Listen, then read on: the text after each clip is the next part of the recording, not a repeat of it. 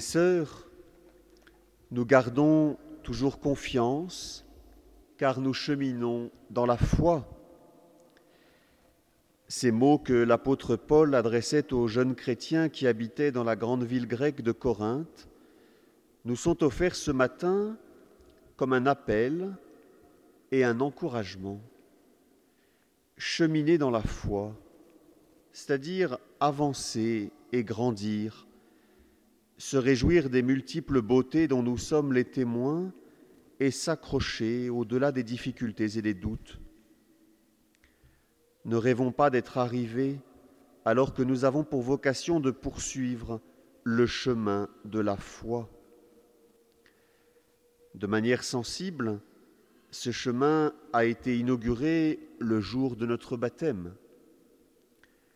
Dieu a fait de nous ses enfants en déposant dans notre cœur la semence magnifique et précieuse de la foi, non pour que nous la préservions jalousement de tout risque, mais pour qu'elle puisse fructifier jusqu'à permettre une vie évangélique.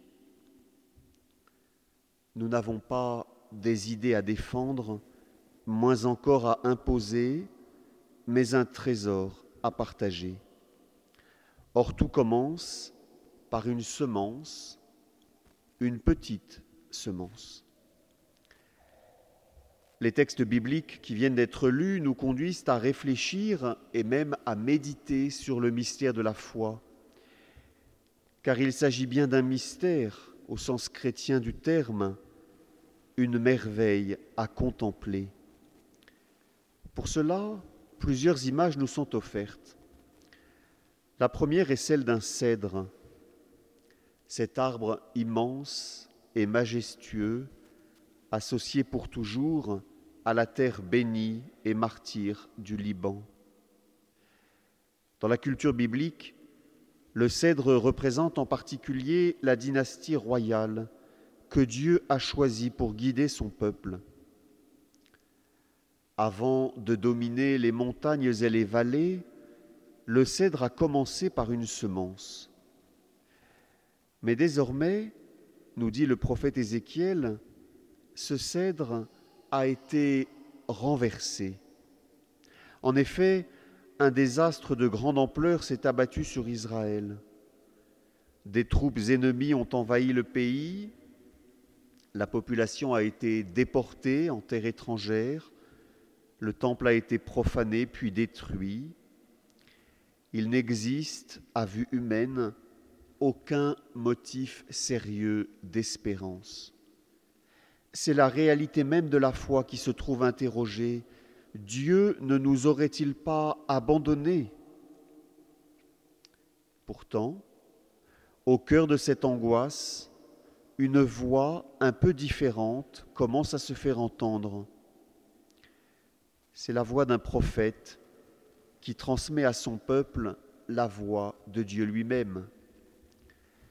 À la cime du grand cèdre, dit-il, je prendrai une tige et je la planterai moi-même sur une montagne très élevée. Jamais le Seigneur ne permet que le mal triomphe jusqu'à imposer sa loi de mort. Et toujours, il protège la vie qu'il a donnée et qu'il fait renaître. Après le temps de l'angoisse et de l'exil, viendra la joie des retrouvailles et d'une foi nouvelle. Peut-être le peuple de Dieu s'était-il cru arrivé, maintenant il se découvre en chemin. La seconde image nous est donnée par Jésus, lui qui ne disait rien sans parabole. Pour la foule qui se presse autour de lui, il choisit cette image de la semence dont il ne précise pas la nature. C'est le principe de sa croissance qu'il veut mettre en lumière. Une fois enfouie dans la terre, cette semence pousse sans aucun effort de notre part.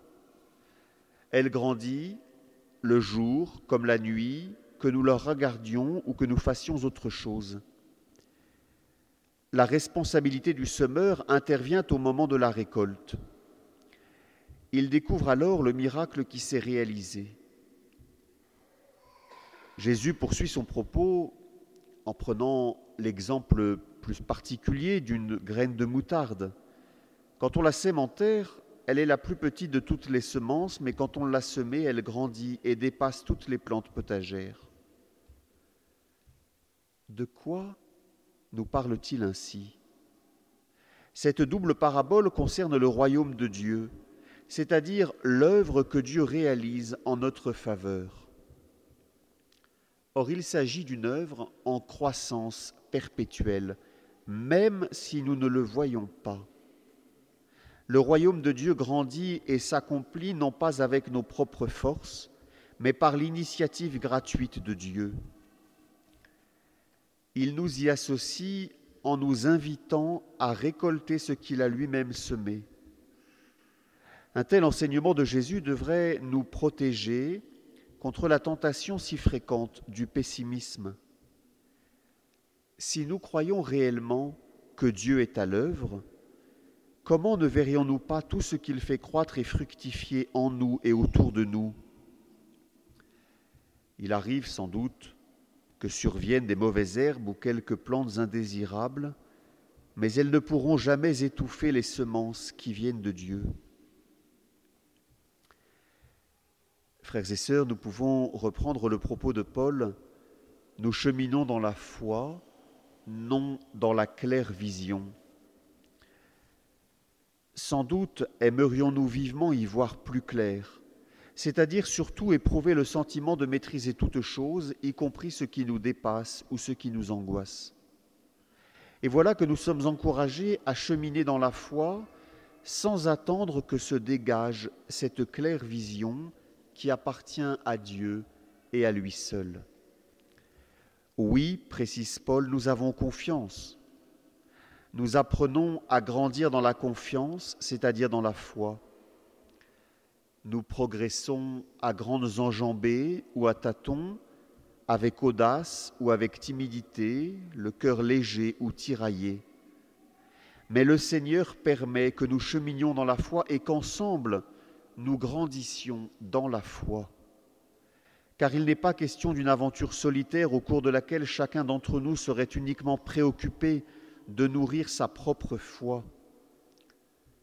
La foi que nous avons reçue, la foi dans laquelle nous avons été baptisés, la foi que nous proclamons et que nous essayons de vivre est la foi de l'Église tout entière. Elle tisse entre nous un lien essentiel et intangible grâce auquel nous sommes appelés à demeurer toujours unis les uns aux autres. Une toute dernière image nous est alors offerte par l'une des prières de bénédiction destinées aux orgues et qui dit ceci